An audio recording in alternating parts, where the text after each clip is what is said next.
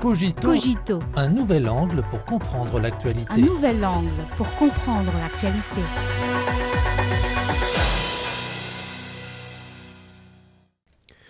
Bienvenue à Cogito.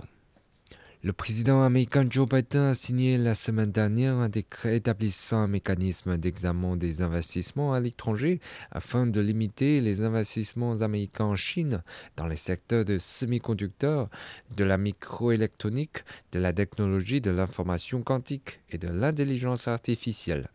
Selon les médias américains, ce décret entrera en vigueur dans environ un an et l'administration Biden recevra les réactions du public et procédera à des éventuels ajustements au cours de cette période. En fait, l'introduction du décret est un signal négatif. Il s'agit de découplage et de rupture de la chaîne d'approvisionnement sous couvert de réduction des risques, ce qui suscite un malaise dans le monde entier. La communauté économique américaine a immédiatement exprimé son inquiétude. L'Association américaine de l'industrie des semi-conducteurs a déclaré qu'elle espérait que le décret final permettrait aux entreprises américaines de fabrication de puces d'accéder aux principaux marchés mondiaux, y compris la Chine. L'Association nationale du capital risque a également déclaré qu'elle surveillait de près le décret afin de s'assurer qu'il n'aurait pas de conséquences imprévues sur les investissements des entreprises américaines. Selon les analystes, l'introduction de ce décret ressemble davantage à une astuce politique reflétant l'écologie politique malade de Washington, c'est-à-dire dans la logique profondément enracinée de contenir la Chine, la fermeté à l'écart de la Chine est devenue le soi-disant politiquement correct de Washington. Toutefois, il y a peu, l'agence de notation internationale Fitch a baissé la note de crédit des États-Unis, exprimant ses inquiétudes quant à l'économie américaine. Dans ce contexte, les restrictions américaines à l'investissement en Chine risquent de baiser davantage sur l'économie américaine.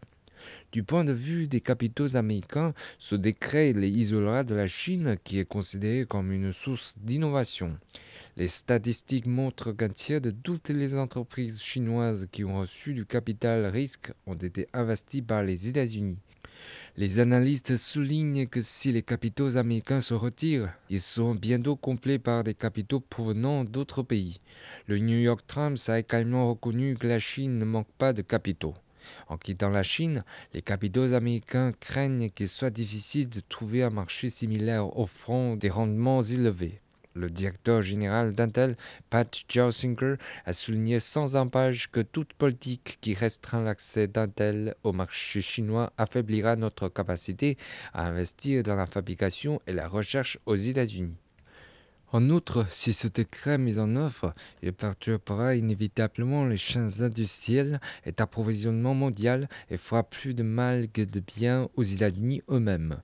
Prenons l'exemple de l'industrie des bus, une industrie hautement mondialisée qui nécessite une division du travail entre les pays. Selon les statistiques, la production de certains bus avancés comprend plus de 1000 processus et nécessite plus de 70 coopérations transfrontalières.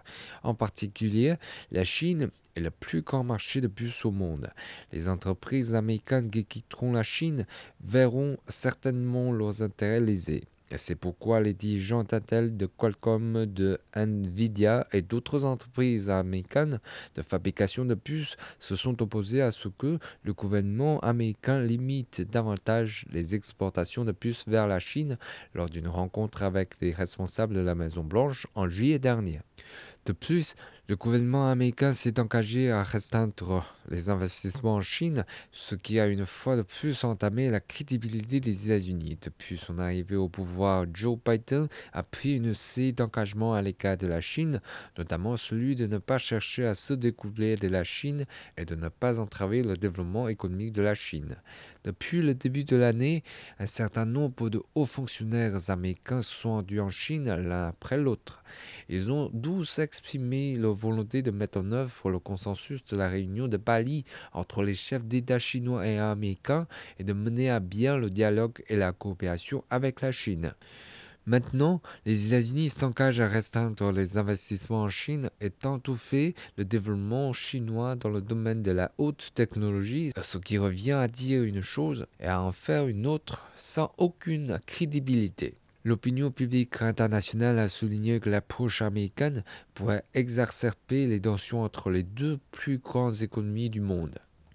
Le fonctionnement de l'économie suit ses propres lois et un coup de bâton politique ne l'arrêtera pas. Le fait l'ont prouvé à maintes reprises.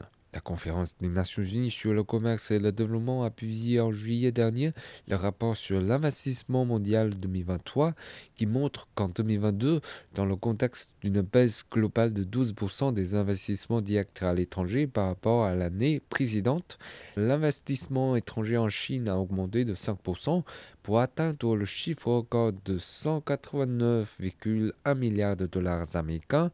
Cela prouve l'attractivité du marché chinois et annonce l'échec inévitable de l'approche américaine d'intervention politique dans l'économie. Les politiciens américains devraient écouter davantage la voix des entreprises et prendre des dispositions responsables qui respectent les lois économiques au lieu de soulever à des astuces politiques.